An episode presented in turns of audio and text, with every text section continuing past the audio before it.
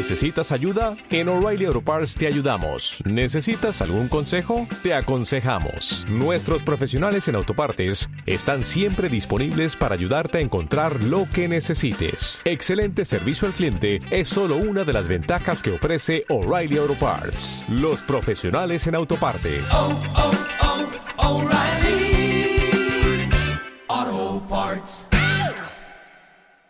Algo, algo que no tiene mayor importancia. Pero también hay otra cosa, por ejemplo ese, ¿a quién le gusta? ¿A alguien le gusta ese? ¿Se parece al de alguno de los de acá? ¿De verdad? ¿Le tiene uno así? ¿No? ¿Demasiado orden? ¿Molesta? ¿Se parece al de Karen? ¿Sí? Súper ordenado, no hay nada, ¿cierto? Que... Eh, no hay nada que sobre pareciera ser. De hecho, a mí me llama mucho la atención la manera en que está puesta la ropa. Se dan cuenta que está así como en. O sea, un nivel de orden, ¿cierto? Y entonces uno mira eso, después mira acá y es como, uy, ¿sí? Es como un poco más, más complicado el tema. Y vuelvo a repetir, eso puede parecer gracioso tener algo así, y no, yo creo que no hay mayor problema. El problema existe cuando la persona se casa y a uno le gusta así, ¿cierto? Le gusta el closet y al otro le gusta de esta manera. ¿Alguien le ha tocado vivir esa- esas tensiones? Eh, eh, se genera un conflicto y a lo mejor puede derivar en otros problemas más grandes, pero la verdad es que no hay mayor tema con respecto a si a uno le gusta tener un closet así desordenado o así de ordenado. El punto está, y no es chistoso, cuando la vida de alguien es así.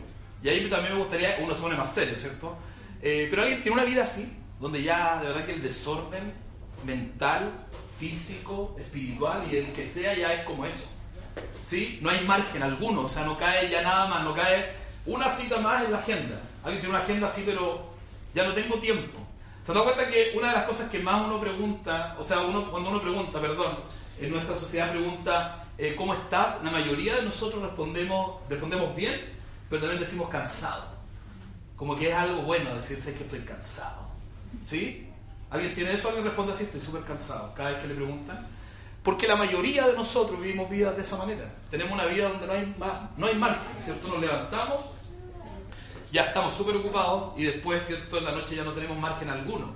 Y no es chistoso en ese, en ese punto. No es chistoso, por ejemplo, cuando alguien tiene finanzas que están así desordenadas, porque ya no hay margen alguno. Que cualquier cosa que pase, ¿cierto? Financieramente hablando, eh, cualquier cosa que no estuvo pensada va a significar un problema gigantesco porque no hay un margen alguno.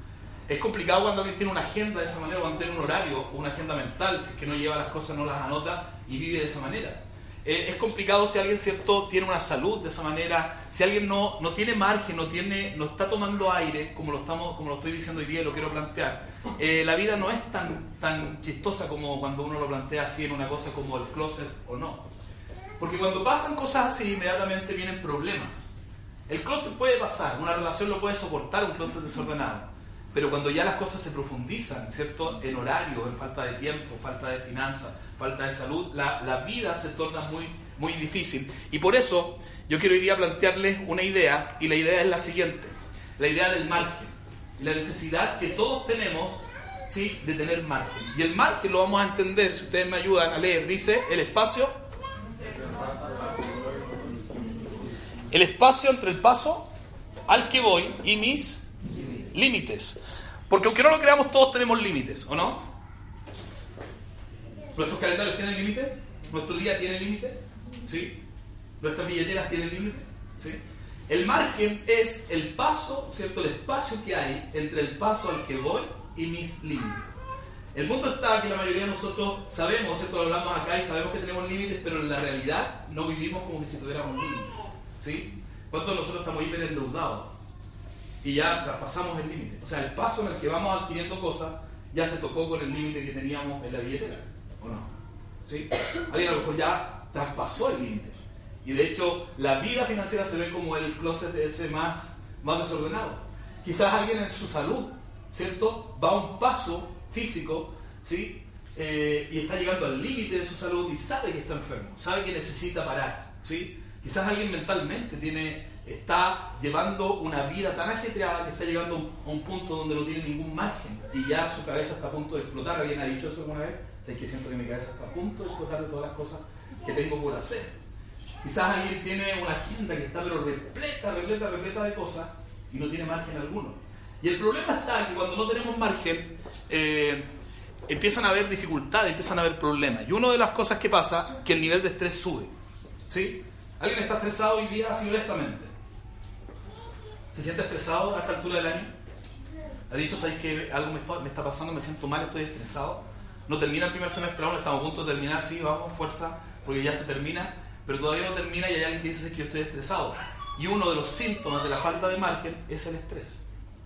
Y el estrés tiene consecuencias eh, físicas, ¿cierto? Dolor de estómago, eh, en las manos. Hay un montón de cosas que han dicho con respecto al estrés y también tiene problemas a nivel mental, ¿sí? Cuando el estrés sube, pasa algo también que es importante y que tiene que ver con que el, enfoque de nuestra vida se reduce a las cosas urgentes y no a las cosas importantes. Y en este punto yo quiero detener un poquito. ¿Cuál es la diferencia entre algo urgente y algo importante? ¿Todas las urgencias son importantes? No. Las cosas urgentes son cierto las que están en el momento y son los fuegos estos que se encienden y que uno anda apagando. Cuando uno no tiene margen, uno anda apagando fuego, ¿cierto? Uno anda apagando cosas que nunca las pensó que iban a pasar y pasaron en el momento, ¿sí? Nuestra sociedad es una sociedad que tiene un síndrome de, de que tiene más, más preocupación por lo urgente que por lo importante. Ese es un problema de nuestra cultura, de nuestra sociedad, ¿sí? Tenemos conflictos con respecto a, a, definir si realmente estamos hoy día nosotros siendo dominados por la urgencia de las cosas o por la importancia de las cosas. ¿Sí? Hay ahí una lucha entre, entre rapidez o entre velocidad y dirección. Yo quiero ser claro en esta parte y espero, espero que así sea. Una cosa es ir rápido y otra cosa es tener dirección. ¿Sí? Una cosa es que uno sepa dónde quiere ir y otra cosa es que uno está haciendo las cosas súper, súper, súper rápidas. ¿sí? y que no tenga claridad y que finalmente lo que está haciendo no lo está llevando donde realmente quiere ir, pero está viviendo vida, una vida súper ocupada. Porque resulta que pareciera ser que hoy día eh, vale más aquella persona que está ocupada, aquella persona que está una canción, que está sin preocupación. ¿sí? Alguien que nos dice, no, estoy súper bien, no tengo preocupación alguna, uno mira como, ¿qué vida vive este? Ahí no está ahí estresado, no. Y no está preocupado por nada, no. ¿Cierto? Nos parece que valen más y nos parece la gente más, la gente más ocupada nos parece más importante, como que está escalando más en, esta, en este camino al éxito. Porque nosotros tenemos un problema respecto a esta idea de la urgencia y de la importancia. Hay un autor, eso, eso necesito, eh, hay un autor que se llama Stephen Covey, del cual yo he hablado antes, en un libro que se llama Primero lo Primero, y él hace un test para saber si tenemos adicción a la urgencia. Y él pregunta, por ejemplo, le voy a contar tres, tres cosas que él pregunta en ese test. Él dice, ¿te molesta hacer cola y que la gente ande lento en la calle? ¿Cuánto dicen amén? ¿Cuánto les molesta? Hacer cola a mí me molesta profundamente. Y él dice, ojo, porque eso puede ser un problema de adicción a la urgencia. ¿Por qué siempre estamos apurados? ¿A ¿Alguien le ha pasado que va en la calle y una persona camina como a un paso y uno no, no mira como ¿cierto? Le quiere hacer sonar la bocina interna para que se apure. ¿Cómo no andar apurado si la vida es una vida de apuro. Stephen Covey también plantea la idea de que si existe la posibilidad de que tú trabajes mejor bajo presión, cuando estás presionado, trabajas mejor. ¿Alguien es así? Hoy día los currículums ponen eh, trabajo bien bajo presión, como que fuera una característica positiva. Stephen Covey dice que si alguien trabaja mejor bajo presión, que cuando no está presionado, es alguien que a lo mejor tiene algún grado de adicción a la urgencia. También lo, él, lo plantea. Y así va, va, planteando varias cosas. Y si alguno de nosotros hemos dicho, sí, sabes que las dos que me acaban de decir, yo doy positivo, es porque es posible que tengamos adicción a la urgencia. Y, y puede ser un asunto que lo diga, sí, yo vivo, vivo apurado, vivo estresado, vivo queriendo hacer cosas. Y puede haber algo ahí que está ocurriendo, que es lo que realmente nosotros necesitamos revisar para saber por qué. ¿Por qué no, no podemos tener la posibilidad de tomar aire? ¿Cuál es, ¿Cuál es la diferencia, cierto? ¿Cuál es esta diferencia entre lo importante y lo urgente? Me gustaría preguntarles, por favor, piensen en este minuto tres cosas que para ustedes son las más importantes de su vida. Tres cosas que son las más importantes de su vida. Alguien puede decir mi familia, ¿cierto? Mi familia, eh, alguien podrá decir si es un seguidor de Jesús, podrá decir mi seguimiento de Jesús. No sé, otra cosa puede ser el trabajo, la polona, no quiero mirar a nadie, la polola, ¿cierto? O el pololo, eh, lo- la familia, los hijos, eh, los perritos, ¿sí? Mis perritos. Y ahora la pregunta sería, ¿cuánto de tu día eh, inviertes en, esas tres cosas más importantes? ¿Cuáles son las más importantes para ti? Si uno finalmente termina cierto dejando su, tiempo para un montón de otras cosas y nunca para las cosas que son importantes, es porque tiene cierto algún grado de adicción a la urgencia. Y cuando tenemos adicción, cuando el enfoque se reduce al urgente, pasa algo también súper importante, que es que las relaciones sufren. ¿A cuántos de los que están aquí alguna vez su hijo, su hija le ha dicho, ¿cuándo vas a tener tiempo para que salgamos un rato? Papá, ¿cuándo vas a dejar el celular de lado? Mamá, ¿cuándo vas a dejar el, computador un rato? ¿Alguien se lo han dicho? Eh, eh, empiezan a haber problemas, ¿cierto? Y en las cosas que finalmente para nosotros siempre son las más importantes, que son las relaciones. Eh, hay, hay, hay momentos que uno con dolor se acuerda, ¿cierto? Y se da cuenta que realmente estaba haciendo las cosas mal cuando ya las cuestiones empiezan a explotar, ¿cierto? Y este, este, margen, se, este margen se reduce a lo mínimo o finalmente el margen se pasa. Todos hemos tenido momentos en nuestras relaciones, en nuestro matrimonio, los que estamos casados, en nuestras relaciones de, de familia, cuando hemos visto que el margen se redujo y ya no tenemos otra oportunidad. ¿Cierto? Por ahí alguien ha sentido que le queda como el último tiro. ¿Sabéis que esto es lo último que me queda por hacer? O si no, esta cosa va a explotar. ¿Alguien ha sentido así? Lo último que puedo hacer para salvar esta relación. Porque el margen se redujo a lo mínimo. Porque justamente es un asunto de, de- es una caída libre cuando empezamos, cuando no tenemos margen. Cuando nuestra vida se parece a ese closet desordenado, cuando ya no, ya llegamos a, a un punto donde no tenemos espacio en nada. No podemos respirar, nuestra billetera está asfixiada, ¿cierto? Nuestra mente está asfixiada, nuestro, nuestro físico está asfixiado, todo está asfixiado, porque tenemos un nivel de estrés, ¿cierto? Y de falta de tomar aire que hace que justamente el estrés suba, el enfoque se reduzca simplemente a apagar los fuegos, hay que sacar, se acabó el gas, se acabó la, la, la parafina para el tema de la calefacción, sabéis que llegamos al punto, estamos pasados en la revisión del auto, le suena, a mí me suena mucho, por eso lo, lo comento. Eh, sabéis que justo se puso a llover y no tuvimos margen y no, no cambiamos las cosas del techo y se nos está yendo la casa. Eh, y eso pasa en las relaciones, pasa en un montón de cosas porque no tenemos margen. Y vuelvo a decir, quiero ser majadero, es chistoso el closet, pero una vida así, una vida de dolor. Porque dijimos, los niveles de estrés suben, el enfoque se reduce al urgente, apagar los incendios una y otra vez, ¿cierto? Empieza la frustra- frustración, empezamos a sentirnos muy mal y el problema es que las relaciones sufren. Llega el divorcio, llega, ¿cierto? Ya no hay oportunidad, de repente hay papás que me han dicho "Sí, que yo siento que con mi hijo me queda un puro tiro, ya no tengo cómo solucionar este tema porque no puse atención en el momento que debía poner, me siento súper contra la pared porque no tengo margen. Y en todo aspecto necesitamos, como les decía, justamente esta idea del margen. Y yo quiero plantear algo, ya lo, ya lo moví. A mí me, ¿por, qué, ¿Por qué no tenemos margen? Yo creo que vivimos en una sociedad donde las cosas se ven cierto por lo que uno tiene y por lo que uno es. ¿Cuántos nosotros hemos dicho, alguna vez lo hemos pensado, mira dónde va de vacaciones eh, X personas y mira dónde vamos de vacaciones nosotros? Qué fome. ¿Cierto? Cuando llegamos el autito, que el, el que cada uno tenga y miramos a lo mejor, mira el auto que tiene el otro, mira el auto que tenemos nosotros. Fome. Eh, triste. Mira la casa que tiene mi amiga, mira la casa que tengo yo. Entonces yo no puedo parar, no puedo parar mi ritmo porque tengo que alcanzar las cosas ¿cierto? que los demás tienen. Tengo que empezar a vivir de una manera que yo me sienta contento. Y eso nos lleva, yo creo, ¿cierto?, a vivir vidas en una sociedad donde no nos deja margen, pero que obviamente sirve absolutamente a lo que la sociedad y a la sociedad de consumo hoy día requiere, que es que nosotros simplemente vivamos así, y eso le conviene a ella.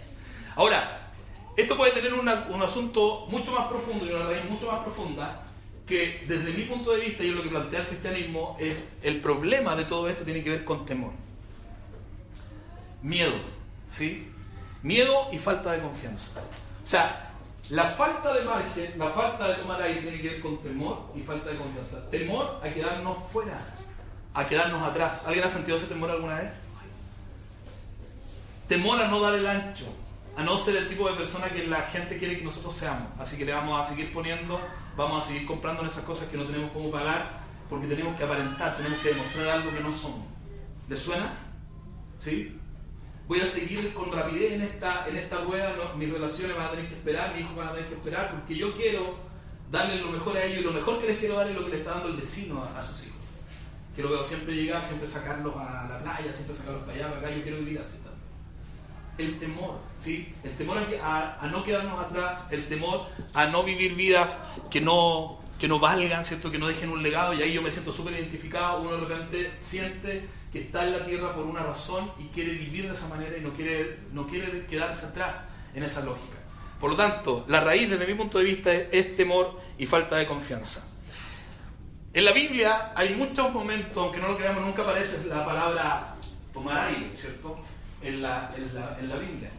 Pero sí hay un montón de oportunidades donde Dios se refiere a esta idea del margen. ¿Se les ocurre a algunos a los que algún momento han leído, la abuelita les leyó la Biblia, ¿se acuerdan de algún momento en el que Dios dice, hoy pareciera ser que a Dios también le importa esta idea de que yo no viva acogotado por las cosas? Hay un montón de oportunidades, estamos hablando de mil años atrás, de sabiduría antigua, que uno dirá, ¿y cómo de verdad en esa época también? Sí, hubo una intencionalidad en Dios con respecto a este tema en particular. Porque es importante que nosotros entendamos algo y hay algo que quiero que leamos, no, no, no lo tengo en la mente, y es esto, miren, tenemos temor, pero si cada uno de nosotros tuviéramos la confianza, yo me leer, la confianza de que Dios es un Dios personal, ¿sí? Si tuviéramos la confianza de que Dios es un Dios personal, ¿me ayudan lo que sigue? Dice que me conoce por nombre. O sea, eh, paremos ahí. O sea, si tuviésemos la, vivimos con temor, en una sociedad donde nos dice, nos empuja a que nosotros vivamos ciertas vidas como ese, ese closet, que vivamos al margen de las situaciones, que siempre estemos en el límite, perdón. Pero si nosotros tuviéramos la confianza que Dios es un Dios personal que me conoce por nombre, ¿sí? Que sabe que tú te llamas, ¿cómo te llamas? O sea, sabe exactamente, cuando digo conoce por nombre, que está súper preocupado por ti. Tiene millones de preocupaciones, pero Dios, por cierto día yo estaba costando mucho, mucho esa idea. Eh, y se lo voy a contar así de manera rápida. El otro día pensaba, eh, todos nosotros queremos ser especial, especial para alguien, seamos honestos, ¿o no? Queremos ser únicos, ¿no? todos queremos ser especial y yo, en mi, en mi problema a veces mentales que tengo en, situaciones, eh, yo me empecé a pensar ya, ¿para quién soy especial? A ese nivel de egocentrismo y estoy aquí declarándolo delante de ustedes. Y pensé, miren, pensé en esto y dije para mi mamá, sí, porque soy el primero. Soy especial. Eh, y empecé, y uno empieza para mi esposa a ser especial, sí, debo serlo. Se casó conmigo. Y uno empieza a pensar, ¿cierto? Se empieza a quedar corto. Y en un momento dije, porque para Dios soy especial. Está preocupado por todos los del árbol de interés, ¿cierto? Está preocupado por todos los que están en este molde. Está preocupado y los tiene a cada uno en su, en su mente, increíble, por toda la gente que vive en Chile y en el mundo. Soy especial. Y ahí volví a esta idea. O sea, si tengo la confianza que Dios, por ser Dios, es un Dios personal que me conoce a mí por nombre, a ti por nombre, que sabe lo que es mejor para mí, ¿están de acuerdo? Sabe lo que es mejor para mí. Y que está dispuesto a dármelo, puedo confiar. Si no está esta idea, ¿cierto? Y aquí yo quiero hablar con mucho. Eh, quiero hablar a, las dos audiencias, porque vemos quiénes estamos, somos seguidores de Jesús y vemos otros que ya hay personas que no, ¿cierto? Y súper bien. Pero aún esas personas que no son seguidores de Jesús pueden, pueden hoy día escuchar esto y pueden decir, pero la verdad que yo sin ser seguidor de Jesús y sin leer la Biblia, tengo una vida con cero margen. ¿O no? Tengo una vida donde no tengo, no, hace rato que no tomo aire. Hace rato que me siento así. Por lo tanto, de alguna manera igual aplica a lo que, a lo que esa persona pueda estar sintiendo. Entonces el punto es, si nosotros tenemos temor, tenemos falta de confianza, pero si supiéramos, ¿cierto? Si tengo la confianza que Dios me conoce por nombre, que sabe quién soy y quiere lo mejor para mí y es capaz de dármelo, yo puedo confiar y puedo estar tranquilo. Puedo bajar la guardia. Puedo parar en algún momento. Y frente a eso, Dios varias veces habló del margen. ¿Quién vio la película Moisés? Cualquiera de los Moisés que hayan visto. Príncipe de Egipto, eh, ayúdenme, príncipe de Egipto, príncipe de Egipto, eh, faraón y no sé cuánto, la tierra prometida, ya. Los que vieron saben, saben que era Moisés, ¿sí? Moisés es el libertador de un pueblo que por 430 años son esclavos en una nación que es Egipto, ¿sí? Para alguien esto puede parecer mitológico, puede parecer cierto, como lo tomen, súper bien. Yo creo que fue cierto. Ustedes pueden creer también que, que, a lo mejor fue parte de una historia que quisieron contar para explicarnos algo. El punto está que 430 años estas personas están en un pueblo que no es de ellos y viven como esclavos. ¿Cómo vive un esclavo? ¿Cómo se levanta un esclavo? ¿A qué hora se levanta? ¿Cuando él quiere? ¿Cuándo se levanta? Cuando seguramente si él tiene que levantarse puede empezar a trabajar, comer algo y tener algo de fuerza. ¿Cómo? está establecido que se levante, ¿cierto? No tiene, no tiene posibilidad de prender la tele ni nada de eso, tiene que levantarse, simplemente tiene que ir a hacer lo que, lo que su señor dice y después termina, termina cuando él quiere, que hoy irme para la casa porque estoy un poco cansado. el, el amo seguramente le decía, sí, amo". ¿cierto? Cuando el amo decía, seguramente en una jornada extenuante de trabajo, cuando ya estaba conforme o medianamente conforme, "Ya ahora te puedes ir a tu casa. Y puedes ir a volver a comer algo para que puedas tener fuerza mañana. O sea, no era que le importaba que estuvieran bien, seguramente había algún amo bueno por ahí, pero no mostrarme ese detalle. Esa era la vida que tuvieron por 430 años. Cero margen. Y siempre, siempre bajo el, el dominio de un señor que era el amo que estas personas tenían. Por 430 años vivieron así. Aparece un hombre llamado Moisés que los liberta de esto. Pero ellos viven, estuvieron 430 años viviendo de esa manera y por lo tanto no saben cómo vive un libre. ¿O no? ¿Sí? Vivieron un proceso continuo de deshumanización. Ellos no tienen libertad. Y no sé si existe algo más humano que nos hace más humanos que la posibilidad de decidir. ¿Están de acuerdo? Sí. ¿Cierto? Eso nos hace humanos. Ellos no eran humanos, estaban viviendo un proceso continuo de deshumanización.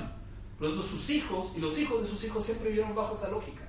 Dios dice, voy a crear un pueblo y ahora lo voy a crear y voy a tratar de que sea un pueblo a, lo que yo quiero. Así me imagino la humanidad. Y de hecho dice en muchas partes de la Biblia que Dios dijo que ustedes van a ser ejemplos para los demás, cómo realmente son los seres humanos.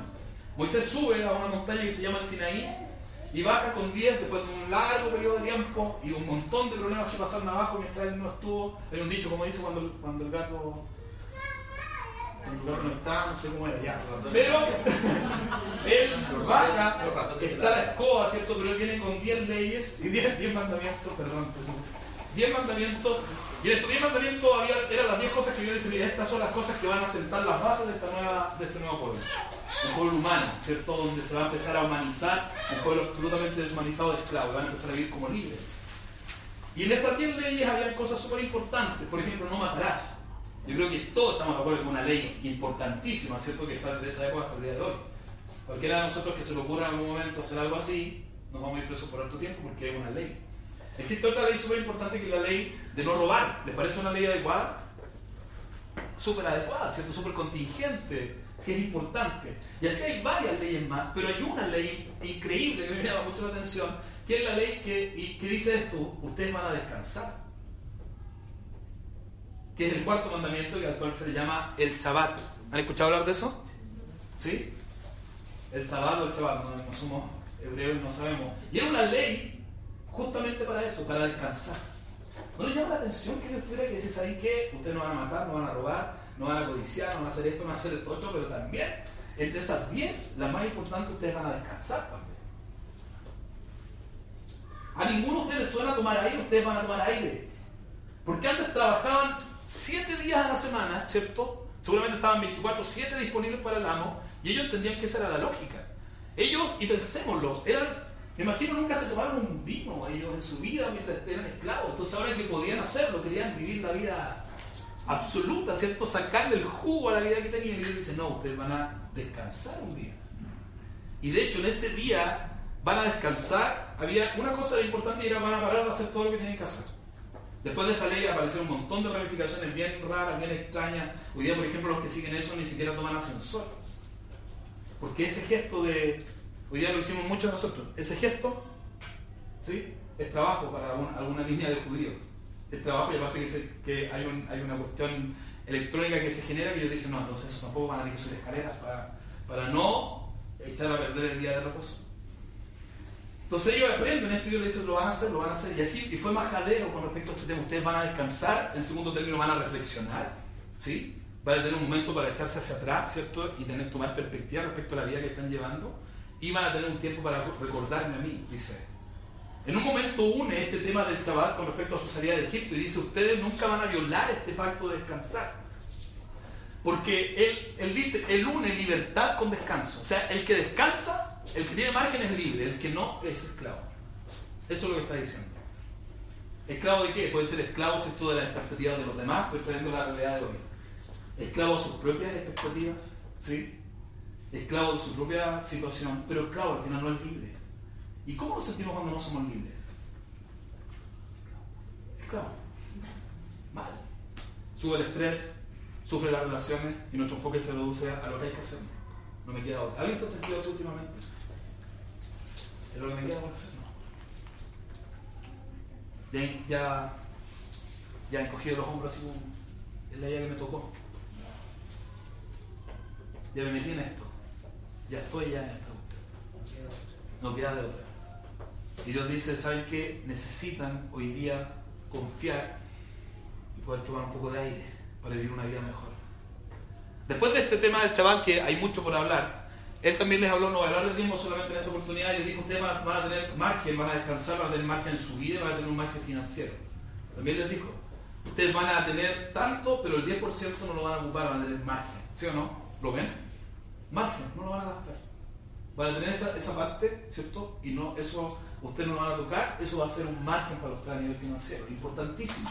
Y hay una tercera, que es la que yo me quiero detener un ratito, si, el tiempo me alcanza. Me alcanza, me quedan cinco minutos. Y es, la siguiente es la ley de la cosecha. ¿Alguien la, ¿alguien la ha escuchado alguna vez? Es la ley de la cosecha y es de verdad que, un- porque si uno lo piensa, esta cuestión pasó hace miles de años atrás.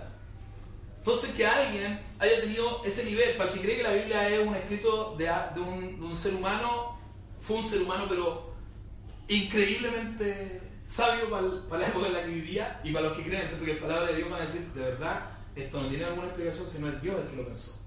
Porque miren, la ley de la cosecha, van saliendo, les vuelvo a repetir toda la historia, ¿cierto? Ustedes ya, ya lo conocen, son esclavos, viven de una manera y de repente se encuentran libres y empiezan con los problemas de la libertad, asociados con la libertad, los que tienen papá, los que tienen hijos adolescentes saben los problemas asociados con la libertad, de no saber cuáles son los límites, de empezar a traspasarse ciertas posiciones, y ellos lo hacen a diestra y a siniestra. Y Dios les dice, les voy a dejar una ley, le empieza a recordar todas las leyes y les recuerda y les dice, ustedes van a tener esta ley. Y ayúdenme a leer, dice así, cuando recojas, ¿cómo dice?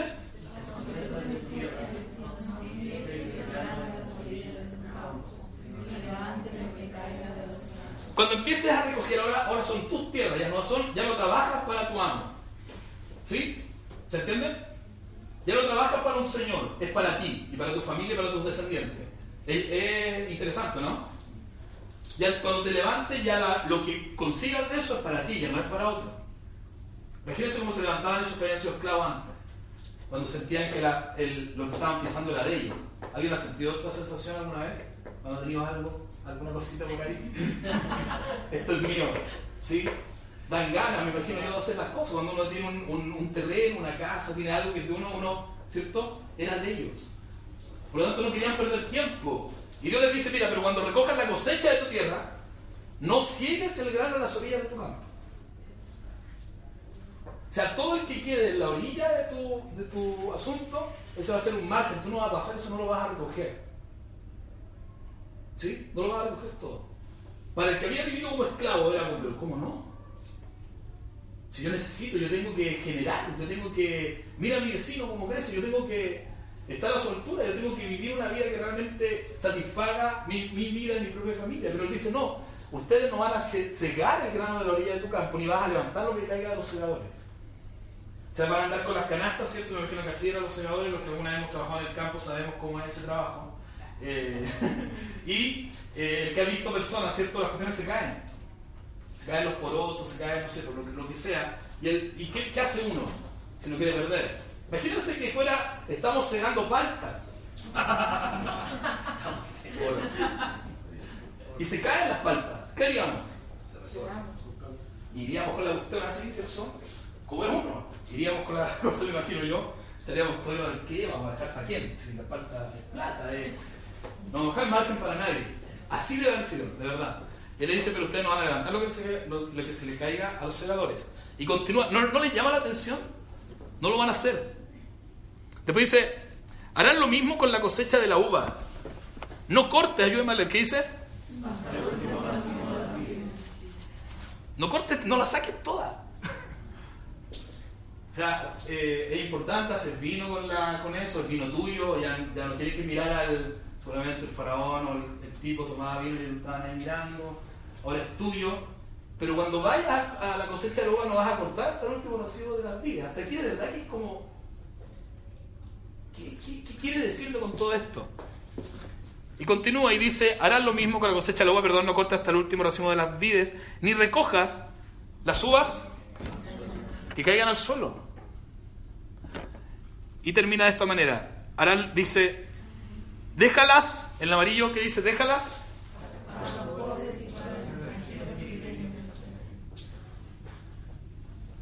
Déjalas para esas personas, ¿cierto? O sea, deja margen. Deja margen porque hay gente que va a vivir de lo que tú, ¿cierto? Hay vida en ese margen. Eso es lo que quiere decir. En ese margen, en ese tomar aire, en ese parar un poco y decir, ya no, puedo tomar esto, pero no voy a tomar todo, hay vida. Porque tiempo es vida. El margen es vida, es salud. Es, vida en todos los sentidos, es vida familiar, vida psíquica, vida, vida eh, espiritual, física. Ese margen es vida. El que no lo tiene, vuelvo a repetir, se vuelven las tres cosas que van a pasar, el estrés va a subir, el enfoque siempre va a estar en apagar incendios y por último las relaciones van a sufrir. Entonces Dios dice, ¿sabes qué? Déjalas. Yo me imagino que los, estos, estos ex esclavos tienen que haber reclamado de una manera. De hecho, la Biblia después eh, pasó el tiempo y los profetas les decían a las personas, ustedes, aquellos que quieren recoger hasta el último de la amistad, porque claro, o sea, como los retan y les dicen, ustedes que quieren que termine luego el Shabbat para poner a trabajar a su gente. Porque claro, porque estaban en esa misma lógica de ascender, de crecer, de mejorar, sin entender que la falta de margen es peligrosísima y puede traer problemas serios a la vida de las personas y a las familias. Después continúa y termina de una manera súper interesante. Miren lo que dice lo amarillo. ¿Qué dice? Muy pocas partes la Biblia, el, el escrito termina así. En esta parte es como harán lo mismo con la cosecha la uva, la bla, bla, bla, bla. Déjala para los pobres y para los extranjeros que vienen de ustedes. Yo soy el Señor tu Dios. O sea, esto te lo he dicho y no hay punto de... Esto no lo vamos a conversar. En aquí no vamos a llegar a un acuerdo. Esto no hay, no hay nada que tengamos que dialogar y entrar en, una, en, una, en un debate para ver hasta qué punto por, y si recojo las, las de color tanto, por la, yo soy el Señor tu Dios. O sea, vas a tomar y vas a dejar más. ¿Sí? Jesús repitió esto después, después más adelante y, ¿cómo decía la canción? Don't worry, ¿qué significa? Ya, Jesús dijo, por eso les digo, don't worry. ¿O no? ¿Ah? Igual. ¿Igual? Pero ¿cómo no me voy a preocupar? Mateo 6:25, nueva versión internacional de la Biblia. Por eso les digo, don't worry. no te preocupes. ¿Sí? Y dice, y sigue, miren. No se preocupen por su vida, qué comerán o, o beberán, ni por su cuerpo, cómo se vestirán. No tiene, ¿qué dice? La vida más valor que la comida y el cuerpo más que la ropa. Y continúa, dice, así que no, digámoslo en inglés mejor para que suene bien, así que no, así que don't worry, diciendo, ¿qué comeremos? ¿O qué beberemos? ¿O con qué nos vestiremos? Y él dice, mire, y esta es la parte que tiene que ver con lo que decía hace un ratito, y que tiene, ¿por qué apunto a la falta de confianza y, y de temor? Al temor y falta de confianza. Porque los paganos andan preocupados, andan tras esas cosas. Para los seguidores de Jesús, y aquí los que todavía no lo siguen están ahí tanteando el terreno, tienen una, tienen una posibilidad todavía, para los que ya estamos no. Para nosotros es como yo soy el Señor tu Dios. ¿Sí? Dice porque son los paganos, o sea, los que no creen en Dios, los que andan preocupados de, ese- de esas cosas. Pero el Padre Celestial sabe, ¿qué dice? Que ustedes las necesitan. O sea, si confiamos en que Dios nos conoce por nombre, ¿cierto? Y que Él sabe lo que necesitamos y que nos va a dar lo que necesitamos, lo que tenemos que hacer es confiar. Yo quiero eh, dejarles una, una invitación y, y- antes de esa invitación comentarles cuál es la conclusión. La primera me iban a leer, dice, no intercambies.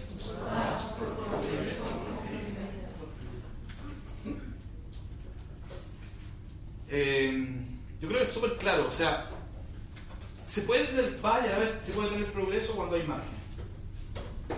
¿Están de acuerdo? O sea, yo puedo tener paz y progresar o prosperar si tengo margen. ¿Puedo progresar y prosperar sin margen? Sí. Pero, pero voy a canjear mi paz. Hay un montón de historias de personas, ¿cierto?, que han crecido económicamente, que han alcanzado todo lo que soñaron, que, pero que perdieron a las personas que más querían. que perdieron a sus hijos, perdieron a sus familias, pero están donde querían y, y, la- y lo hemos hablado otras veces aquí en Vertical. Y cuando finalmente se les pregunta, y voy a comentarlo un poquito, cuando se les pregunta, la mayoría plantea que finalmente nunca fueron felices, porque el progreso y felicidad, pro- progreso y prosperidad no es igual a felicidad. Yo creo que la paz es igual a felicidad, en cualquier circunstancia. Y mientras le hablo de esto, para terminar, una enfermera australiana escribió un libro que se llama Las, las, cinco, las cinco cosas, estoy tratando de, de las cinco cosas que, que los, los enfermos terminales eh, eh, se quejan. Es algo así, lo que como dice en inglés, yo no sé mucho inglés, pero el, libro se me traduce ahí. Dice las cinco cosas, ¿cierto?, que las personas desahuciadas eh, se arrepienten. Algo así es la idea. Yo les voy a nombrar dos cosas que se arrepienten.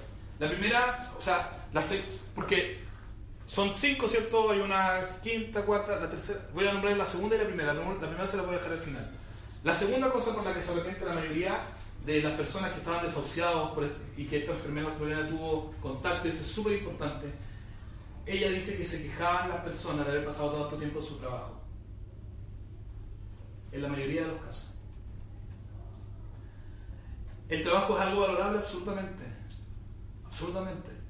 El punto está cuando canjeamos, ¿cierto?, nuestra realidad, nuestro trabajo, ¿cierto?, por nuestra familia. Entonces, ella dice, y estoy di- diciéndole eso, yo se los puedo mandar el libro, de hecho lo tengo, que la mayoría se quejaba por haber pasado tanto tiempo en su trabajo, al momento, estando a punto, ¿cierto?, de, morir. Y la primera que me llama mucho la atención, eh, porque a lo mejor me aplica un poco, y era que la mayoría se quejaba, se arrepentía de haber vivido una vida que no quería vivir por las demás personas. O sea, tratando de agradar o ser la persona que no era por agradar a los demás. Esa es la, cosa que más la gente se arrepentía. Yo, por ejemplo, tengo un tema con respecto a dejar algo, a que, no, a que mi, mi tumba no se transforme algún día, que Dios sabrá cuándo será, en, en una cuestión para generar maleza nomás. ¿sí? Y que no a los 10. Se dice que, que hay personas que a los 10 años ya muy poca gente los recuerda. Y yo tengo un tema con eso. Estoy hablando estoy sincerándome y siendo súper vulnerable con ustedes. Yo no quiero que me olviden tan rápido, así por favor. No lo hagan. Y, y vivo a veces la vida para poder dejar un legado, para que algo, algo se diga de mí. De hecho, de repente le comentaba a Josefa cuando escucho una canción de alguna persona que murió hace mucho tiempo, yo digo, wow, esta persona tanto tiempo y todavía se escuchan sus canciones. Han pasado 40 años desde que murió, no sé. Y eso me llama a mí la atención. Yo digo, wow, que, porque el arte, ¿cierto? El, el dejar algo para los demás. Pero la mayoría de la gente que esta persona, de hecho, el, número uno de los que se, de los que se arrepentían estando ahí a, a punto de morir, era justamente haber vivido una vida que lo que buscaba eh, tenía que ver con agradar- vivir una vida que no era la vida que, que esa persona quería vivir. Yo sé que hay un límite entre el individualismo, entre uno de repente hacer cuestiones que no corresponden y a lo mejor se puede conversar en algún momento, pero la importancia yo creo que tiene que ver mucho con este tema de no dejar margen. No intercambies tu paz por progreso prosperidad. Y segundo, decide crear margen y confiar en Dios. Para los que seguimos a Jesús, vuelvo a repetir, no tenemos alternativa. El Señor dice, yo soy el Señor tu Dios. O sea, deja margen. No recojas todo. No gastes todo tu tiempo. No hagas todas las horas extras que, puedes hacer. Eh, no hagas todo lo que tú crees que puedes hacer. El, que esté ahí y sea una posibilidad no, no te invita a ti a que lo tengas que hacer sí o sí. Deja margen. Deja margen financiero, deja margen en tus relaciones, deja margen en tu agenda. ¿Sí? Para respirar, para tomar aire. Para tener ese tiempo de reflexión y de pensar en Dios. Y yo quiero invitarlos, a, de ahí se les va a entregar una tarjetita como esta. Y la mayoría de la gente que va a una iglesia, a una charla de iglesia, una charla motivacional, a un seminario, a lo que sea, eh, va, ¿cierto? Escucha algo, nosotros hemos ido, todos hemos ido a un montón de cosas y hemos escuchado a los que somos cristianos, hemos escuchado un montón de predicaciones que nunca hicieron nada en nuestra vida. ¿Estamos de acuerdo? Que fue bonito, y fue súper pero nunca significaron cambio para nosotros. ¿Qué hace el cambio? Aquí estamos descubriendo cosas y todos de los que están aquí seguramente sí, yo tengo que hacer esto, tengo que crear magia, tengo que hacer esto. El, actuar va a generar cambio. El actuar, el llevarlo a la práctica. Yo quiero invitarlo con esta tarjetita a que ustedes esta semana, ¿sí? Escriban aquí qué cosas debo agregar en este primer punto, en este signo de más, qué debo agregar a mi vida para tener más magia. Un ejemplo, quizá alguien, dirá así que yo tengo que agregar tiempos de oración. O a lo mejor alguien dirá yo tengo que agregar tiempos de simplemente estar solo un rato y reflexionar. ¿Sí? ¿Se entiende? eh, necesito agregar margen en mi finanza, entonces lo que voy a empezar a hacer voy a empezar a dar. No voy a gastar todo en mí. Voy a luchar contra eso, voy a empezar a gastar, voy a empezar a dar. ¿sí? Pueden haber un montón de cosas. Voy a dejar mi agenda, voy a agregar un día en, en la semana que tengo, que son 7, que no puedo agregarle un día, podrían ser 8, sería genial, pero son 7 nomás, y son 24 horas, todos tenemos las mismas. Voy a agregar un día, que va a ser un día de desconexión, no voy a estar con mi familia. Alguien puede decir, estoy dando ejemplo. ¿Qué voy a, voy a quitarle a mi vida para tener margen? Ahora alguien va a decir, ¿sabes qué? Voy a quitarle, voy a quitar de ir a comprar tanta cosa. ¿Sí? ¿Puede ser o no? O estoy hablando pura. ¿Sí? Voy a quitarle a mi vida esa compra compulsiva. Le voy a quitar a mi vida eh, las horas que veo series.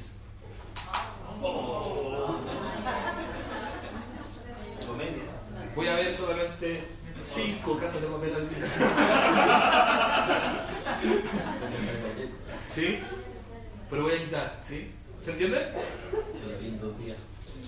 ¿Qué voy a aumentar en mi vida? ¿Sí? Acá abajo. ¿Qué voy a aumentar? ¿Sí? ¿Qué voy a aumentar en mi vida? A lo mejor alguien va a decir, ¿saben qué? Voy a aumentar mi ejercicio, estoy haciendo muy poco. Una hora al día no basta. ¿Sí? Voy a agregar ejercicio para tener tomar ahí. Voy a agregar más tiempo de reflexión. ¿Qué voy a disminuir? Y ahí también puede agregar. Esto, de verdad lo digo, puede significar un cambio de vida para muchos de nosotros. ¿Sí? Esto puede salvar un matrimonio. Puede salvar una relación de padre e hijo. Puede salvar, puede salvar tu salud. Y es tiempo, todavía no termina el primer semestre, a lo mejor este 2018 puede ser todavía el año de tu vida si querías que fuera, si el, segundo semestre realmente hacemos lo que Dios nos dice que hagamos, que es simplemente tomar margen. ¿sí? Vamos a orar, por favor, eh, los que acostumbran a hacerlo, eh, y si ahora lo estuvieron pensando, eh, piensen en eso, por favor, digan, Señor, ayúdame a llenar bien esta tarjeta. Los que no acostumbran a hacerlo y simplemente quieren guardar silencio y reflexionar un momento, también lo pueden hacer.